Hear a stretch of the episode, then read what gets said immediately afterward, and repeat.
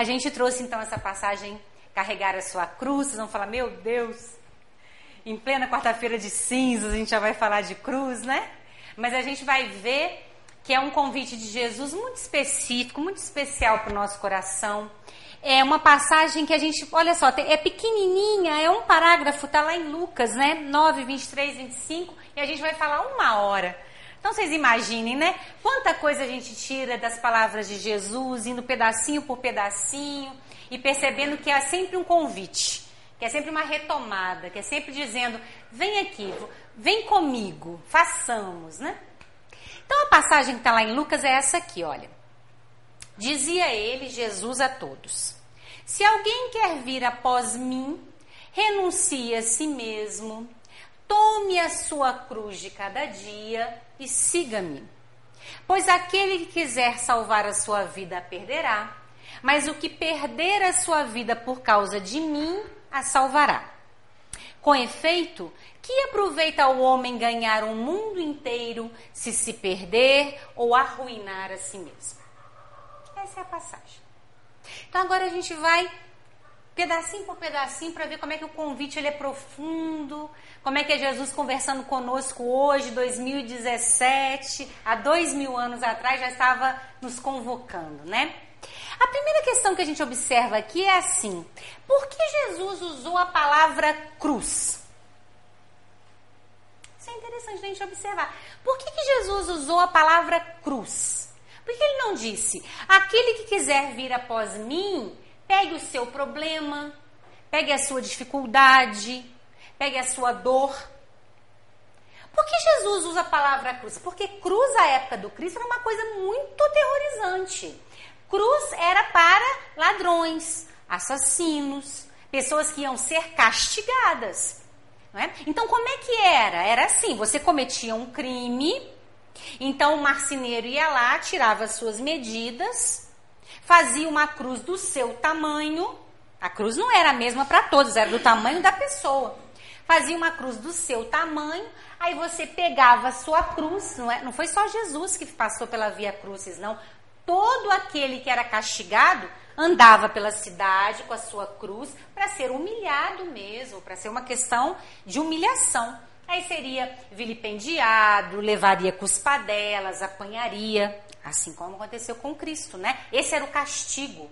E aí a pessoa tinha que passar por toda a cidade nessa situação vexatória, subir o monte. Por que, que era crucificado no monte? Para toda a cidade ver. Era para ser bem, era para servir de exemplo, né? Aí toda a cidade quando olhava para o monte, ia lá, hoje tem um crucificado, hoje tem dois, hoje tem três. Era para servir de exemplo. A pessoa subiu o monte e ia ser crucificada na cruz que ela carregou lá.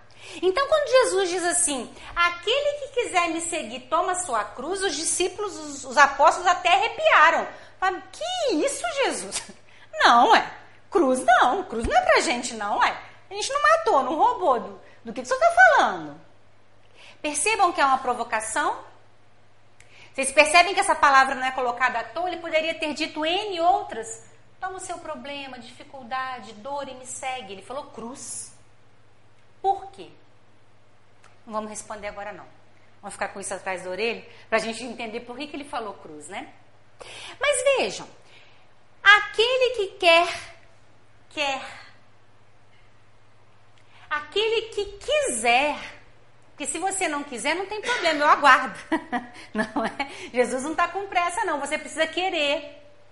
Se o que você leu no Evangelho, se o que eu falei fez sentido, perdoar os inimigos, orar por quem te persegue, meu reino não é deste mundo. Se isso que você ouviu fez sentido e você quiser me seguir, ah lá, tem que ter o querer. Renuncie a si mesmo. Estamos com um problema agora. Já no começo da frase a gente já tem um problema. Renunciar a nós mesmos?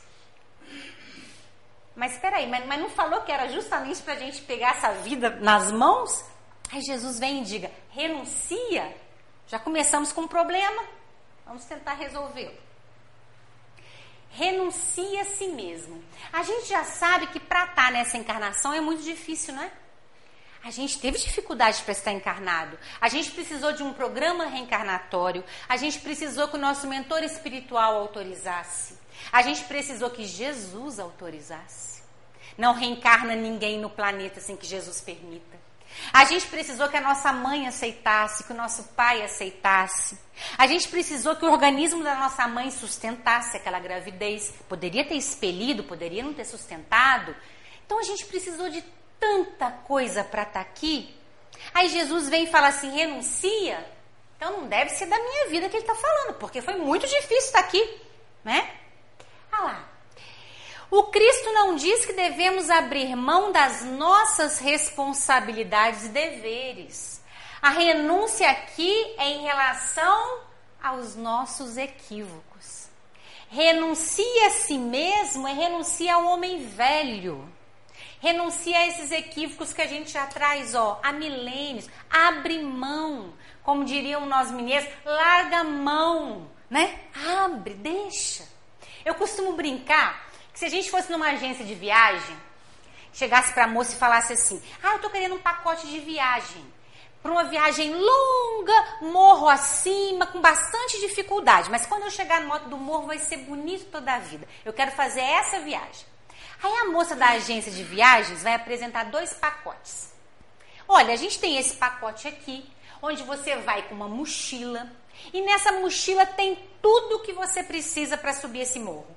Tem água, tem comida, tem roupa, agasalho, tudo que você vai precisar para subir esse morro, lá tem. Nós temos esse pacote aqui de viagem. E a gente tem esse outro pacote de viagem aqui que é assim: você vai com uma mala sem alça e sem rodinha, onde só tem pedra. Não tem nada ali para te ajudar. Não tem roupa, não tem comida, não tem água, não tem nada. Só tem uma mala sem alça com pedra. Qual pacote você escolhe? Tem nem dúvida, né? Você nem pensar muito, eu quero o primeiro pacote, vai. Isso é quando a gente está programando a reencarnação. quando chega aqui, a gente vê uma mala sem alça, sem rodinha, cheia de pedra e agarra. Fica coladinho com ela. Que pedras são essas? Mágoa, tristeza, falta de perdão, falta de amor. Só vai pesando a mala. Só vai pesando a mala. Mas quando eu estou encarnada, eu acho que essa mala é tudo que eu preciso. E aí Jesus veio e falou assim: abre mão da mala. Renuncia. Porque não dá, meus amigos, para ler no Evangelho, perdoa o teu inimigo e agarrar uma mágoa. As duas coisas não dá. Ou é uma coisa ou é outra. Não dá para a gente ler no Evangelho: meu reino não é deste mundo. Aqui nós estamos usando, não é o verdadeiro reino. Não dá para eu acreditar nisso e agarrar a mala. Ou é uma coisa ou é outra. A mala a gente está usando aqui, nessas pedras que a gente está fazendo uma analogia, são as nossas dificuldades, os nossos equívocos. Então Jesus falou assim: para me seguir tem que deixar a mala. Senão você não consegue, você fica agarrado, puxando peso à toa, né? Então, abrir mão, renuncia a si mesmo, nunca vai ser da nossa vida. Mas vai ser do homem velho, da mala cheia de pedra, né, dos equívocos. Ah lá. Renunciar ao que dentro de nós ainda nos faz sofrer e não a nossa vida. Já que essa é a nossa oportunidade de aperfeiçoamento. Agora, para renunciar ao que ainda me faz sofrer, dói. Que engraçado, dói soltar pedra. Não era para doer, né? Era para a gente correr, largar a pedra para lá e sair correndo. Por que, que dói? Porque a gente ainda acredita que essa mala, essa pedra, essas dificuldades e esses equívocos fazem parte de mim. Não que já fizeram, ou não que eu já estive neles, mas eu acredito piamente que eu ainda sou aquilo, então eu não solto. Como é que eu vou fazer se eu perdoar? Se eu perdoar, como é que a pessoa vai pagar? Como é que ela vai pagar?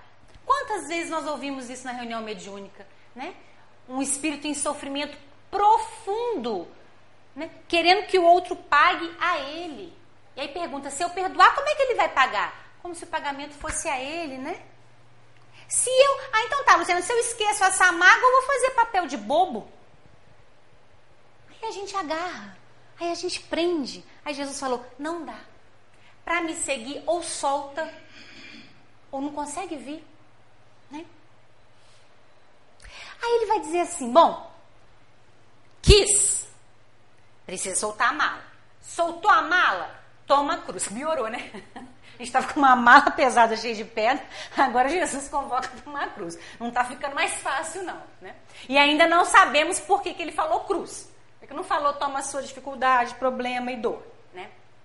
A gente vai ver no Evangelho do Haroldo, nessa tradução aqui, ó, do Haroldo Dutra Dias, né, do Novo Testamento. Essa aqui é uma das primeiras traduções, então ela foi feita pelo é, Conselho Internacional Espírita. Mas agora quem faz, né, quem edita essa tradução é a FEB, Federação Espírita do Brasil, né, que o Renato até comentou no começo. No Evangelho, o interessante do Haroldo é, traz aqui para nós são notas de rodapé.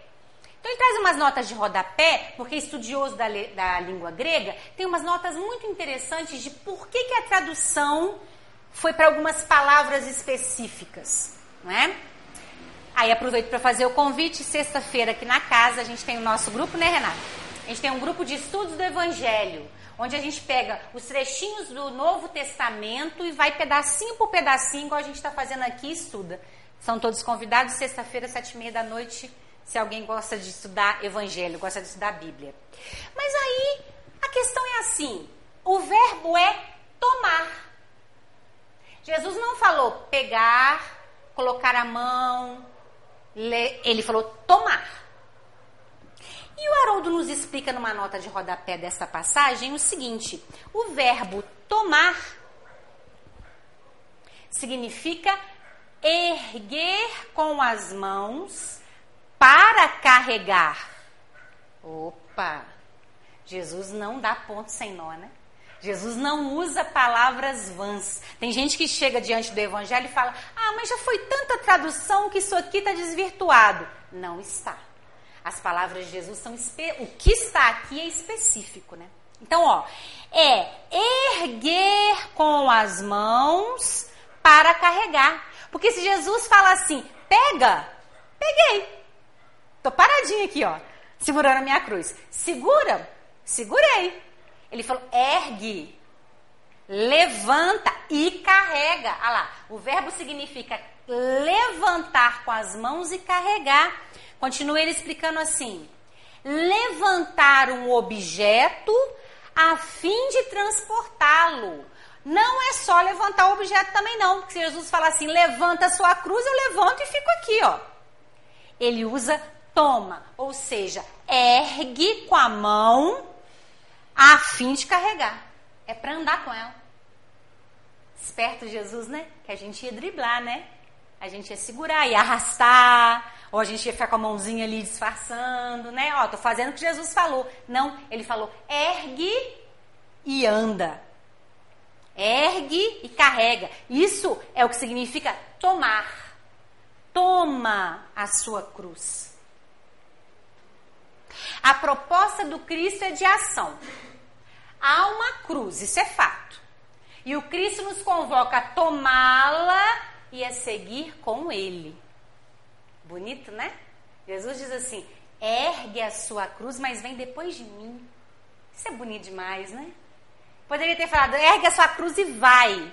Ergue a sua cruz, mas vem depois de mim. Porque quem auxilia a carregar a cruz é o Cristo.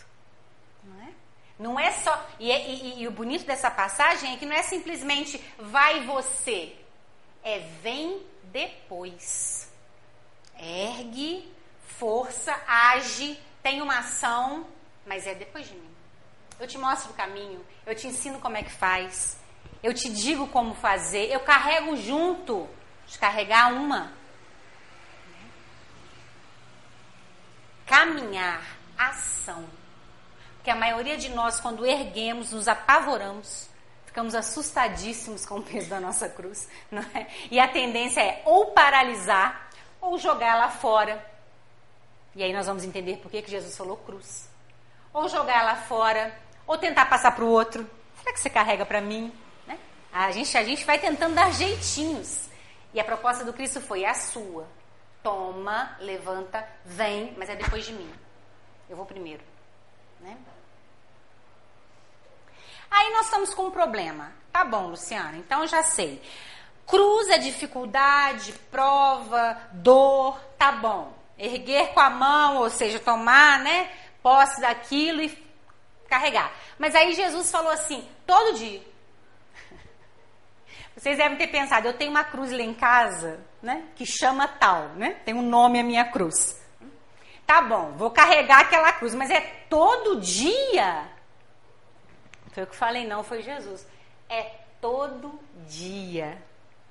Nós às vezes temos cruz com nome de patrão, né? De chefe, de marido, de esposa, de filho, né? Mas eles também têm. Eles também têm cruz com o nosso nome, né? Então, nós somos as cruzes dos outros e nós temos as nossas cruzes. Porque senão, às vezes, a gente acha que só a gente está com cruz, mas se bobear, tem alguém com uma cruz deste tamanho com o nosso nome gravado, né? Nós somos a cruz do outro. E aí o Cristo disse assim: vamos carregar essa cruz? É todo dia. Agora cansei, agora, agora me deu um certo cansaço, né? Porque o Cristo diz assim: se eu pudesse deixar ela e amanhã seguir, não. Amanhã eu levanto, boto ela no ombro de novo, caminho com ela outra vez. Aí deu um certo cansaço, né? Na questão 600, 264 do livro dos Espíritos, Kardec pergunta assim: que é o que dirige o espírito na escolha das provas que queira sofrer?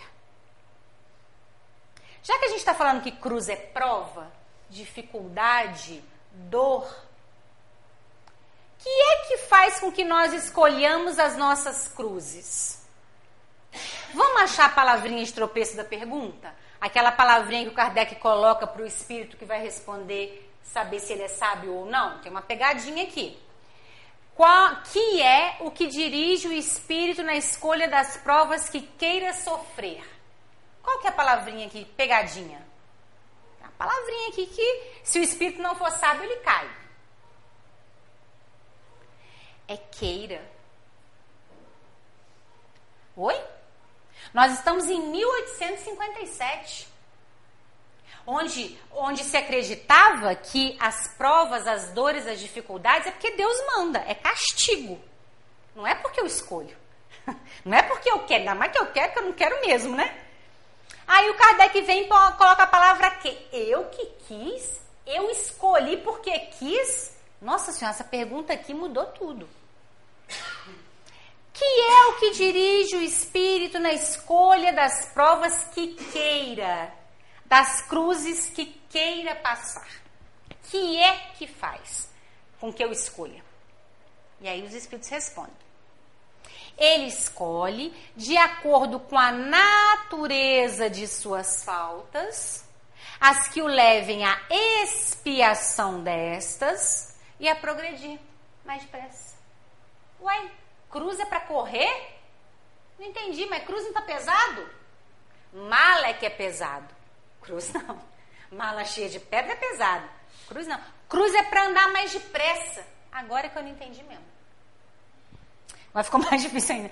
Então, cruz é para andar mais depressa? É, porque os Espíritos estão explicando assim. A expiação das nossas faltas faz com que andemos mais depressa. Para que, que a gente reencarna? Alguém aí já escreveu de caneta tinteiro? Alguém é da época da caneta tinteiro? Para escrever de caneta tinteiro tinha que ter mata-borrão, não é? Tinha que ter um mata-borrão. Por quê? A caneta tinteiro, não é como era essa nossa, borrava. Saía mais tinta do que era preciso, borrava a carta, o que você estava escrevendo, não é assim? Aí você tinha que passar o mata-borrão, tipo uma esponja, não é isso? Para poder tirar o borrão, a mancha. Aí fica só a letra bonitinha. Tirar o excesso. O borrão que sobrou, que foi a mais, né? Reencarnar é isso. Reencarnar é mata borrão. Quando a gente reencarna cheio de borrão, cheio de faltas, cheio de excessos, o nosso corpo físico vem como um mata borrão, ó. Tira, limpa as nossas dificuldades, as nossas cruzes, tira o excesso, o borrão e deixa só a essência, só o que é necessário, né? Então, ao reencarnarmos, nós escolhemos cruzes que nos auxiliam a matar os borrões, a tirar os excessos, a tirar aquilo que está atrapalhando a nossa encarnação, a nossa evolução. Só que aí ele falou assim, de acordo com a natureza da minha falta. Bom, então, outra coisa que a gente aqui em 1857 não sabia. Se a minha falta, a minha maior pedra da mala, a minha maior dificuldade é egoísmo. Eu sou egoísta toda a vida, tudo é meu, tudo pertence a mim, nada é para ninguém, só penso em mim, só vejo eu. Essa é a minha maior pedra. Esse é o meu borrão assim. O maior borrão que eu tenho na minha carta é esse. Pois muito bem. Que tipo de cruz, que tipo de prova eu tenho que passar para que eu seja menos egoísta? Eu estou na escola. Eu não sei a matéria humildade. Eu não sei a matéria dividir. Eu não sei a matéria ser fraterna. Eu não sei. Que prova que o professor vai me dar para eu aprender essa matéria? Vai me dar uma prova onde eu tenha que dividir. Onde eu tenha que olhar o outro, não é? Sou obrigada. Se eu não, se eu não fizer isso, eu não vou aprender aquela matéria. Então a natureza da prova é o que é a pedra maior, é a que eu mais preciso. Não adianta ele me dar uma prova, por exemplo, de ficar sozinha. Ah, Luciana, então nessa encarnação você vai ficar sozinha. Eu vou adorar. A coisa que eu mais gosto é tudo pra mim. É? Você vai ficar sozinha. Ah, que beleza! Tô feita, é isso mesmo. Mas aí eu não aprendo nada. Então não. Então, muito provavelmente não vai ser. Agora, já outra pessoa que desbaratou relacionamentos, que não foi fiel às suas relações, que teve dificuldades familiares. Olha, Luciana, você precisa aprender quão importante é ter família. Aí pode ser que a prova seja estar sozinho. Pode ser, né, gente? Nada, nada é exato porque não é matemática, né? Isso aqui é isso aqui. Se você fez isso, vai ser. Não é isso. Mas a gente está dizendo a natureza, a ordem da prova, a ordem da cruz. Então eu, Luciana, desencarnei, vi os erros que eu cometi. Eu chego lá e eu quero e peço para eu aprender. Então eu peço uma cruz e uma prova que corresponda à minha maior pedra. Se não for, não vai fazer muita diferença. Eu preciso que seja aquela, né? Por que, que a gente está falando disso quando a gente falou uma prova por dia, uma cruz a cada dia, a mesma cruz todos os dias? Porque são provas escolhidas. Por isso que eu não posso passar para ela, por isso que eu não posso deixar num cantinho e ir embora, né? Porque são minhas escolhas necessárias à minha evolução. Já na questão 266, Kardec pergunta assim: parece natural que se escolham as provas menos dolorosas? Kardec era professor, mas conhece aluno, né? O professor chega e fala assim: a prova vai ser de tal a tal capítulo. O que, que o aluno fala? Ô professor, faz, faz de menos capítulos, né? Ô professor, diminui aí a matéria, né? O que, que aluno quer? Que a prova seja mais fácil. Todo aluno quer isso, não é assim? Então Kardec pergunta: Tá bom, então sou eu que escolho, eu que quero, mas então não é natural que eu escolha as menos dolorosas? É natural, todo aluno vai querer uma prova mais fácil. É a pergunta do Kardec. Aí os espíritos respondem assim: Pode parecer-vos a vós, pode parecer para nós que seria natural escolher as mais fáceis. Ao espírito, não. Logo que este se desliga da matéria, cessa toda a ilusão. E outra passa a ser a sua maneira de pensar. Olha que interessante. Então, quando estamos encarnados, temos uma visão. Quando estamos desencarnados, a visão amplia. Então, desencarnados, há coisas que hoje em dia a gente dá um valor enorme, preza, acredita ser o perfeito para a nossa vida. Quando desencarnamos, a gente olha e fala: não era. Não era nem um pouquinho importante, inclusive. Cessa a ilusão. Cessa. Porque, amigos, vocês já imaginaram o que, que deve ser um diamante no mundo espiritual? diamante aqui é uma coisa linda, né? Bonita, rica. Se a gente aprende que no mundo espiritual as coisas são muito mais lindas, bonitas, um diamante no mundo espiritual, né? Como é que deve ser uma tela né, de quadro? O André Luiz às vezes fala, né? Eu aqui vejo uma tela de quadro e fico encantado, porque tem cores aqui que eu nem sei falar. Aí a gente desencarna e fica agarradinho na casa. Essa casa é minha. Né? Essa casa foi eu que montei. Mas aí no mundo espiritual tem uma casa muito mais bonita, muito mais linda, florida, querida, com os meus amores, mas eu não quero, eu quero essa aqui, porque essa aqui foi a que eu fiz. Mas é casa de tijolo, vai acabar, vai ser destruída. Vocês viram as fotos aqui do Dom Pedro, né? Dom Pedro tinha uma fachada, depois teve outra, depois teve outra. Nosso telhado já saiu, nosso telhado já voltou, né? É material, vai acabar. Mas eu quero porque eu estou iludida. Quando eu desencarno e não tenho condições de perceber o mundo espiritual, eu fico assim. Mas se eu tenho condições, acabou a ilusão. E aquela casa ali de quatro paredes? Nossa senhora, mas eu tenho muito mais coisa aqui para ver. Acabou a ilusão. Não tem problema se vão quebrar a casa, vão dividir a casa, se os herdeiros vão ficar com a casa. Se eu estou em condições de perceber o mundo espiritual. Se eu não estou, a ilusão permanece. Né? Tem um livro chamado Pontos e Contos, do espírito Humberto de Campos. Psicografia de Chico Xavier. É um livro de histórias, do Humberto de Campos. E lá ele conta a história da Diana. Vocês conhecem a história da Diana? O nome da mensagem chama-se Estranhos Credores. A história da Diana que Humberto de Campos conta é assim: que ele chegou no mundo espiritual e viu um espírito de uma beleza incalculável, uma mulher lindíssima ele foi lá saber, né, um, aquela luz toda, foi lá conversar com ela, e ela foi contar a história dela, que era assim. Em várias encarnações, ela tinha. Qual era a pedra dela? Qual era o borrão dela? O que, que era o excesso dela? O ciúme. Era o ciúme.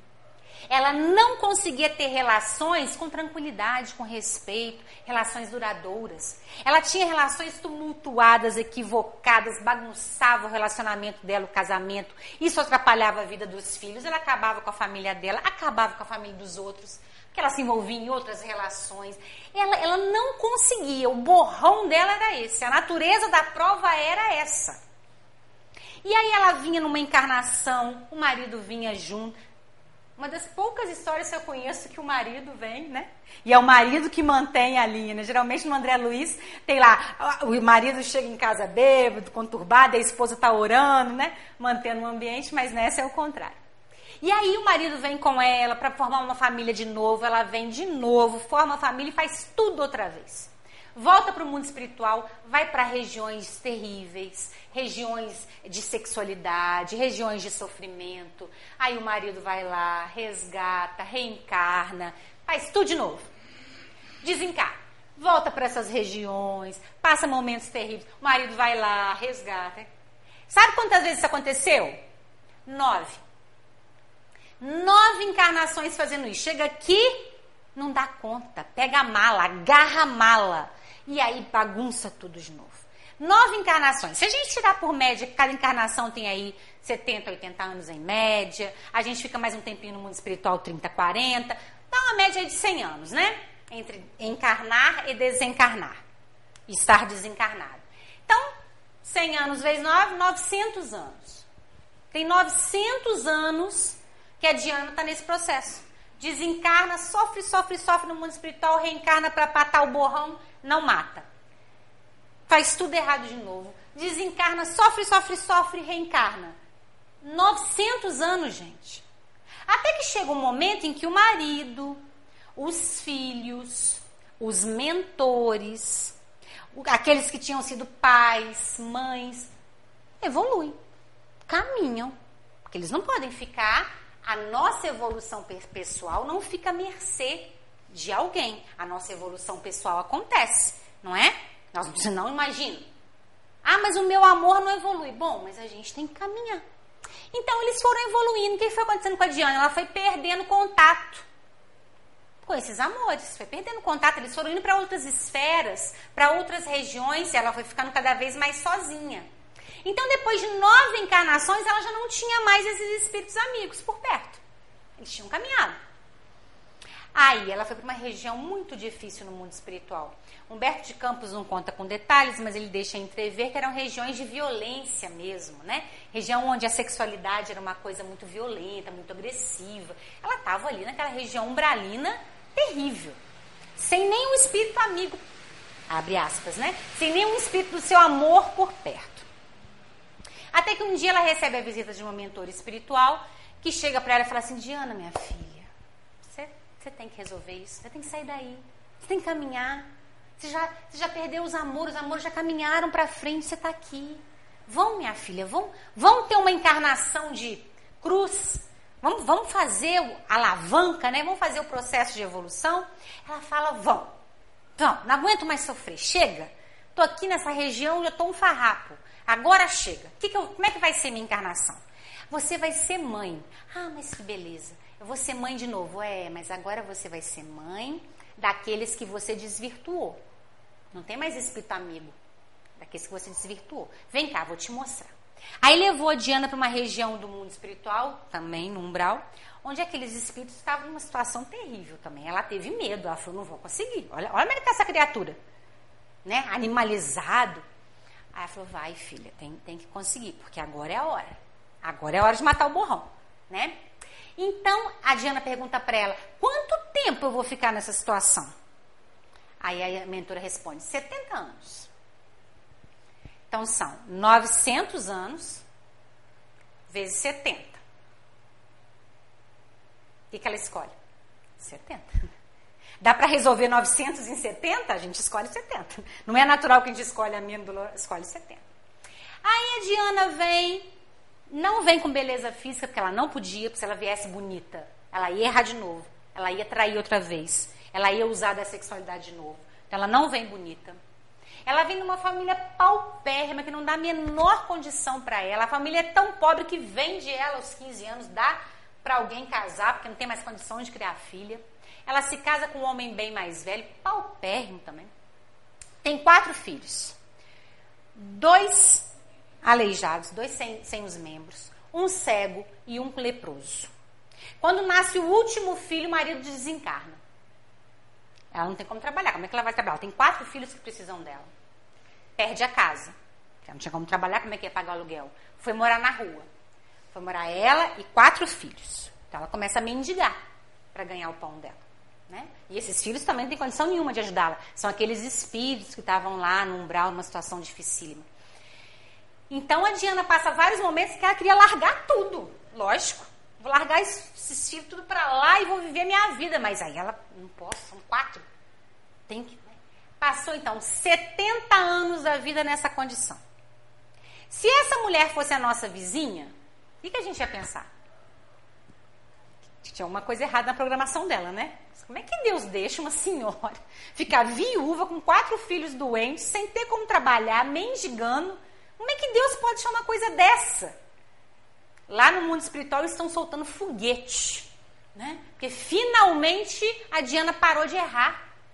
Pela primeira vez em 900 anos, a Diana parou de errar. Então eles estavam soltando foguete lá. Ou seja, não tem ilusão. No mundo espiritual é sem ilusão. Aqui a gente fica iludido.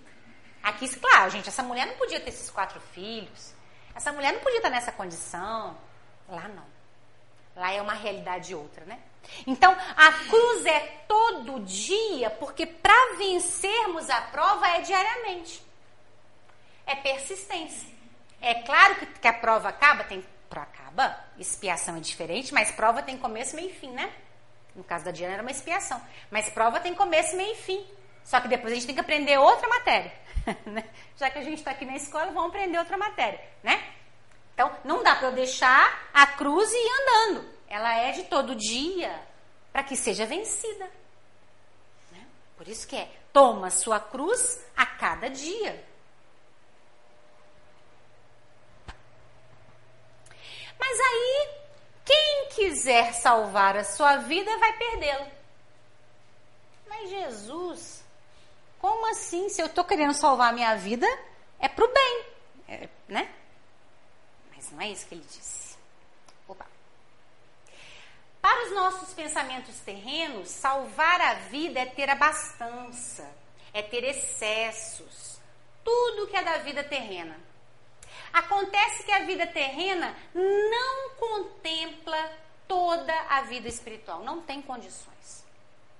Por isso que se perde a vida do espírito quando se tenta garantir somente a da matéria. Quem quiser salvar a sua vida deste mundo, neste momento, com essa matéria, vai perder a vida verdadeira. Porque isso aqui é uma pálida, é um pálido reflexo do que é a vida verdadeira. Não tem como a gente, gente não, não tem como a gente contemplar. Vamos botar um exemplo bem simplório. A gente não consegue contemplar quantas cores tem no mundo espiritual. Cor, estou falando uma coisa muito ingênua. Quem dirá as belezas? Quem dirá os tratamentos, os remédios? Quem dirá a saúde, a alegria? Pergunta do livro dos Espíritos, o Kardec pergunta assim: os sentimentos no mundo espiritual são os mesmos daqui? Alegria, dor, sede, fome? Aí os Espíritos respondem assim: no mundo espiritual são elevados a mil uma alegria elevada a mil, vocês já pensaram? Uma tristeza elevada a mil? Um remorso elevado a mil? Mas uma felicidade elevada a mil? É a resposta dos espíritos. No mundo espiritual, as sensações, os sentimentos são elevados a mil. Então, o mundo material não tem como contemplar o mundo espiritual, porque simplesmente não tem. Se eu acho, se eu acredito que a minha vida só pertence a isso aqui, eu sofro muito. Não, Luciana, mas nós já temos uma, uma medicina, graças a Deus, a gente tem uma medicina que reflete palidamente os tratamentos do mundo espiritual. Palidamente. Vocês já imaginaram o que é um tratamento no mundo espiritual? Vocês se lembram do, do livro Nosso Lar ou do filme Quem Viu? Era o quê? Passe, né? Passe. Entra na enfermaria e toma um passe regenerativo do perispírito. Vocês se lembram daquele orador espírita, o Jerônimo Mendonça, chamado Gigante Deitado, né? Gigante Deitado, era um orador espírita que ficou paralisado, né? Do pescoço para baixo, dificuldade de respirar, tinha que ficar com um saco de arroz no peito, porque doía muito. Isso na década de 40, 50, no interior de Minas. Vocês imaginam, é pouquíssimos recursos, né? O que, que a espiritualidade faz? Os engenheiros do mundo espiritual desenham uma cama para ele uma cama que tinha a inclinação correta para ele ficar mais ou menos inclinado, mais ou menos deitado, a perna para cá. Coisa que a gente hoje em dia que está aprendendo na fisioterapia, né? Como deixar o corpo mais fácil para carregar. Em 1940 e poucos, a espiritualidade foi lá e desenhou e deu para um marceneiro fazer. Quando o marceneiro foi fazer, ele olhou e falou: Nossa senhora, mas eu não conheço essa tecnologia. Roldanas. Claro que não conhecemos. A gente sabe da engenharia do mundo espiritual? Claro que não. A gente tem uma pálida ideia.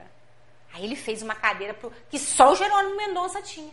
Porque veio psicografia, era, uma, era um desenho de uma cadeira pro Jerônimo, para ele dar conta de fazer palestra. Ele não ia conseguir, se fosse em cama, camas comuns.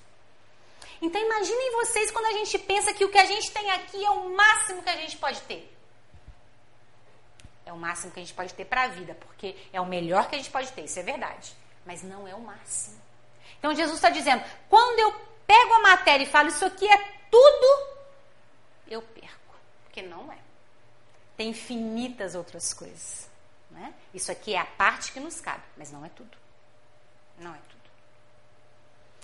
Mas quem perde a sua vida por causa de mim, salvá-la-á. De novo, né? ganhar e perder aqui não significa o que a gente imagina, né? Quem perde a vida não faz sentido a gente perder a vida. Mas faz sentido perder a vida no sentido de pensar que se isso aqui que eu estou vivendo eu estou usando. Sentido. Quem está falando isso é o Carlos Pastorino, naquele livro Sabedoria do Evangelho, quando ele vai falar desta passagem, ele disse assim: Cristo adota o pensamento acrescentando uma condição taxativa, por causa de mim. Quem acha sua alma lucupleteando, coisas do pastorino, né? Alegrando-a, né? deixando-a feliz com as satisfações terrenas, sem cogitar do espírito, a perde. Mas quem, por causa do espírito, perde a sua alma nas dores e dificuldades, a encontrará mais aperfeiçoada após transpassar o túnel estreito e escuro do túmulo. Chamar a atenção de vocês que doutrina espírita não é doutrina de sofrimento. Então a gente lê aqui assim, nas dores e dificuldades dá até um arrepio, né? Ai meu Deus. Então só ganha o espírito se passar nas dores e dificuldades? Não. O que o pastorino está dizendo aqui é que quando nós pensamos no espírito e o espírito tem provas, o espírito vai ter a cruz dele, essa dificuldade, isso que a gente está chamando de cruz, transforma o meu espírito, porque faz com que eu perceba que isso aqui não é tudo. Transforma. Agora, se eu não penso nisso e acredito que aqui é a realidade, porque aqui tem muitas facilidades, facilidades falsas. Aí eu sofro, né?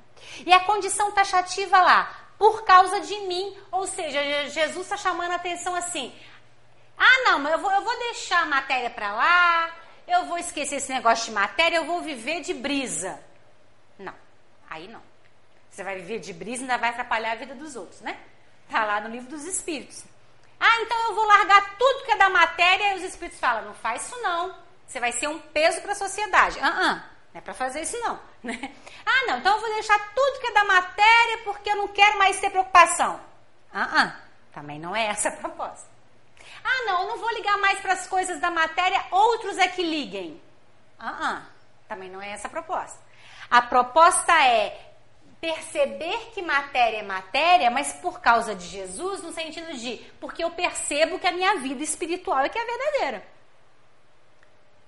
Não é por outra realidade, é porque eu percebo que a minha vida. Não é assim? Eu não ouvi as palavras dele e quero segui-lo?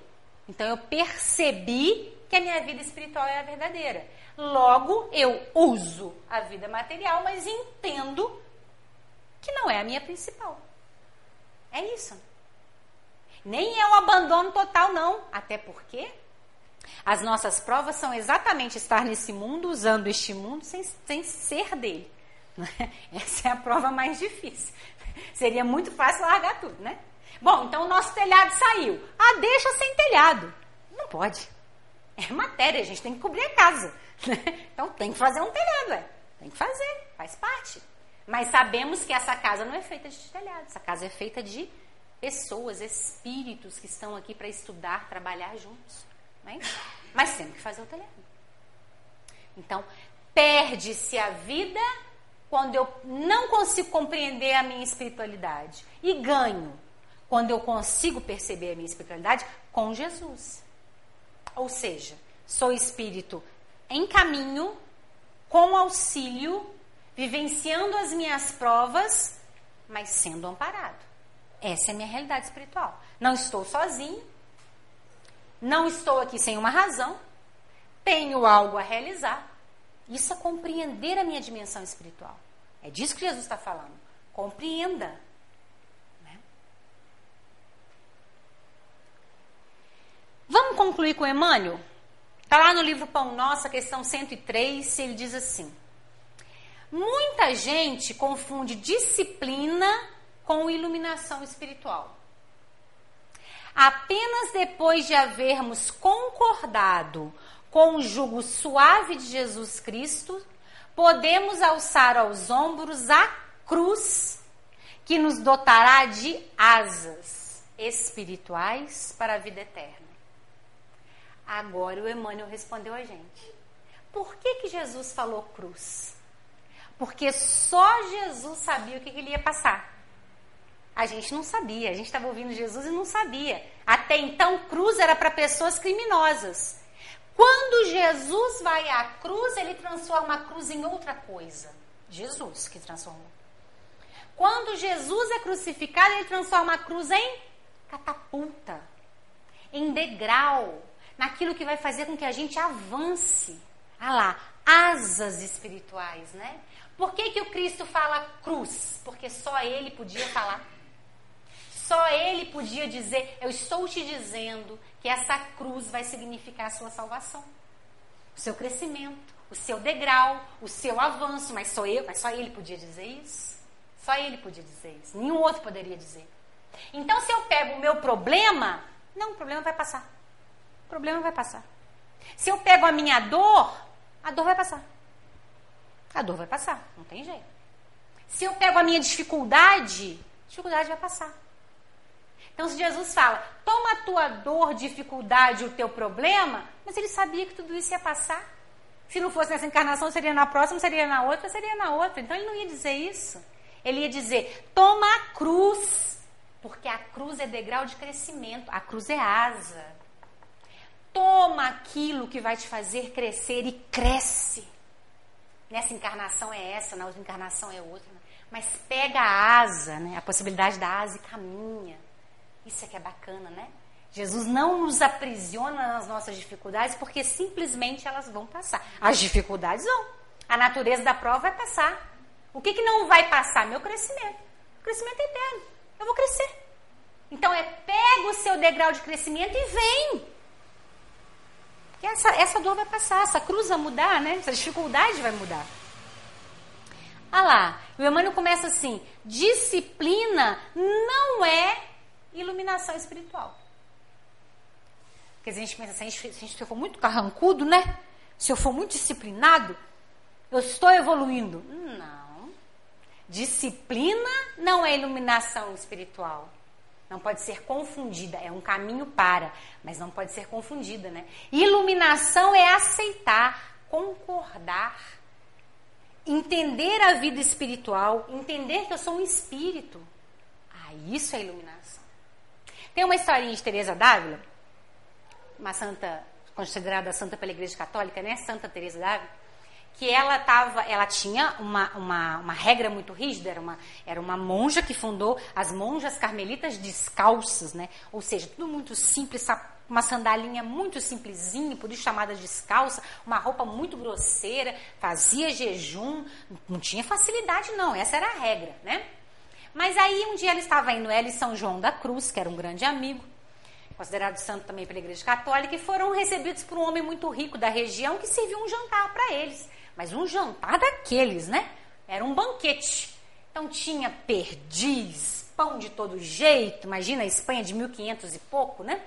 E, e muita comida, e a Teresa Dávila mandou brasa, né? Comeu perdiz, limpou os dedinhos, comeu tudo que tinha no banquete. São João da Cruz bravo do lado dela, né? Muito simplesmente pegando um pedacinho de pão e bravo, porque ela fazia parte da mesma ordem, né? Ela, pra, ela fazia, é, é, é como chama, é, de pobreza, voto, né? Ela fazia voto de pobreza e ela tá lá morrendo de comer.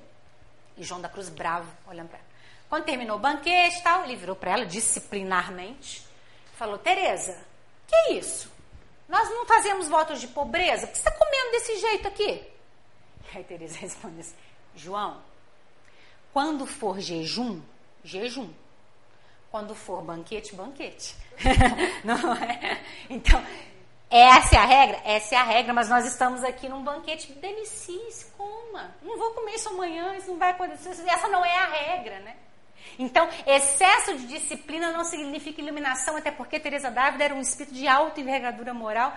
Comer aquele banquete não ia fazer diferença alguma para sua iluminação espiritual. Né? Então, olha lá, o Emmanuel chama a nossa atenção. Disciplina rígida não é iluminação. Iluminação é reconhecer que a nossa cruz, o nosso degrau de evolução, a nossa catapulta de crescimento são asas. Asas. Vamos fazer voar crescer, ser livres. Né?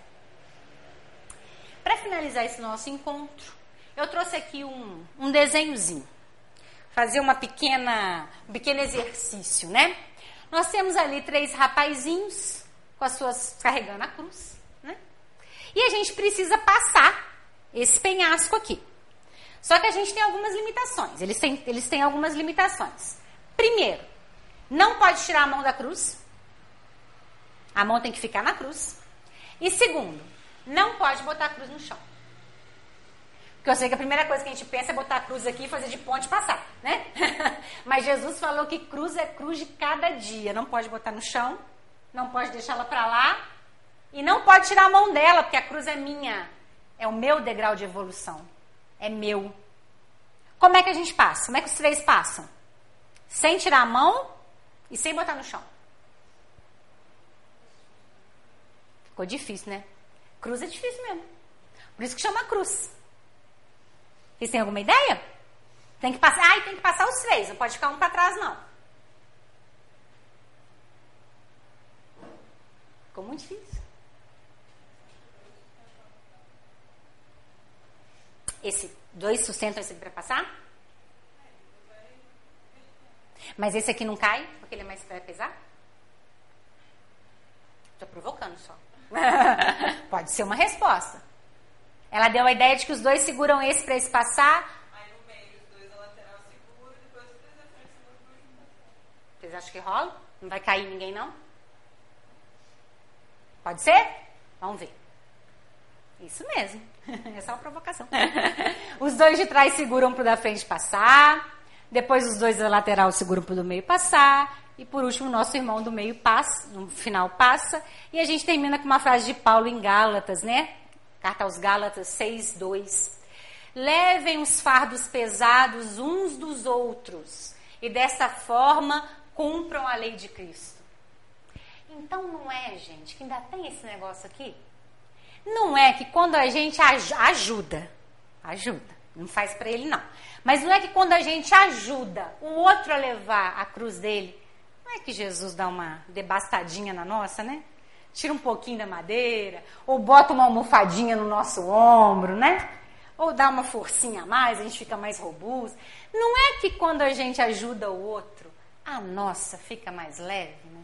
Então ainda tem isso. Aquele que me ouviu e quiser, vem depois de mim, porque eu vou primeiro. E quando você vier e auxiliar o outro, eu ainda lhe vi. Bacana, né? Essas são as promessas de Jesus que a gente não pode esquecer, que são sempre promessas para a felicidade do espírito. São sempre promessas para que sejamos felizes. Essa é a proposta de Jesus. Né? Hora nenhuma é promessa para a gente ficar né, parado, paralisado em sofrimento. É sempre de catapulta, é sempre de asa, crescimento, vai à frente, né? ação. Eu agradeço muito por atenção de todos vocês. Que Jesus nos sustente, nos fortaleça com as nossas cruzes, que a gente não deixe elas no cantinho, não, mas firme e avante com elas nos ombros. Muito obrigada.